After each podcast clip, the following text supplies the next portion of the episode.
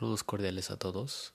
Les habla Emanuel Morales Sarmiento, estudiante del octavo semestre de la licenciatura en Negocios Internacionales de la Benemérita Universidad Autónoma de Puebla, en la tercera entrega de nuestro podcast de los antecedentes del arbitraje comercial.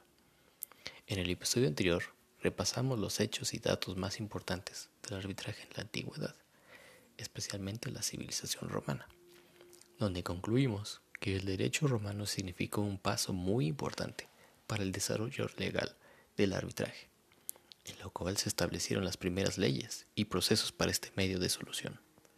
Ahora, en este nuevo episodio, revisaremos los hechos más relevantes del arbitraje en la Edad Media, donde se da inicio a un arbitraje comercial como tal. Episodio 3. Edad Media. La Edad Media fue el periodo comprendido después de la caída del Imperio Romano de Occidente, en el siglo V después de Cristo, hasta, según algunos autores, el descubrimiento de América en 1492 o la caída de Constantinopla en 1453. En la Edad Media, la justicia consular se forma eh, definitivamente como una jurisdicción distinta a la ordinaria, gracias al desarrollo que la alcanzaron las corporaciones de mercaderes en Italia, Francia y España en los siglos XII y XIII, con una clara influencia en el, en el desarrollo romano. El arbitraje fue el instrumento ideal para eh, dirimir con seguridad y rapidez los conflictos comerciales entre gremios y corporaciones. Lo último, como se dijo al inicio de este episodio, fue el claro antecedente de un arbitraje en materia de comercio, lo que daría forma al arbitraje comercial y más tarde en su modalidad internacional. En ese entonces, el arbitraje era una institución de carácter jurídico en el sector privado, equiparando a los árbitros con los jueces en materia de responsabilidad, dándole fuerza ejecutiva y efectos de cosa juzgada a la sentencia arbitral. La ley de las siete partidas, expedida en 1265, consolidó la función judicial del arbitraje. mantiene la eficacia del laudo e hizo la división entre árbitros avenidores y árbitros arbitradores.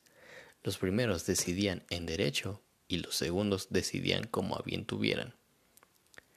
En la Edad Media, el arbitraje fue la forma de resolución de controversias más utilizada esto debido al auge del comercio y a la existencia de las asociaciones gremiales, a las cuales acudían los comerciantes para resolver sus conflictos.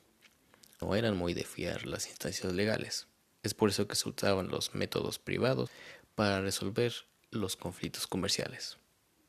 Entonces, como conclusión, podríamos decir que el verdadero antecedente del arbitraje comercial se remonta desde la Edad Media a la caída del Imperio Romano que también fue un precedente de cualquier tipo de arbitraje, donde las grandes corporaciones mercantiles empiezan a tomar fuerza en la sociedad, los burgueses se vuelven en potencia política y los gremios de mercaderes se organizan para resolver sus propios conflictos en actividades comerciales. Muy parecido a la actualidad, ¿no creen? En el siguiente episodio repasaremos los acontecimientos más importantes para el arbitraje en la Edad Moderna, a partir del siglo XVIII, una época muy importante para la solución de controversias, pues empieza a entender el derecho humano como parte inherente de resolución de controversias.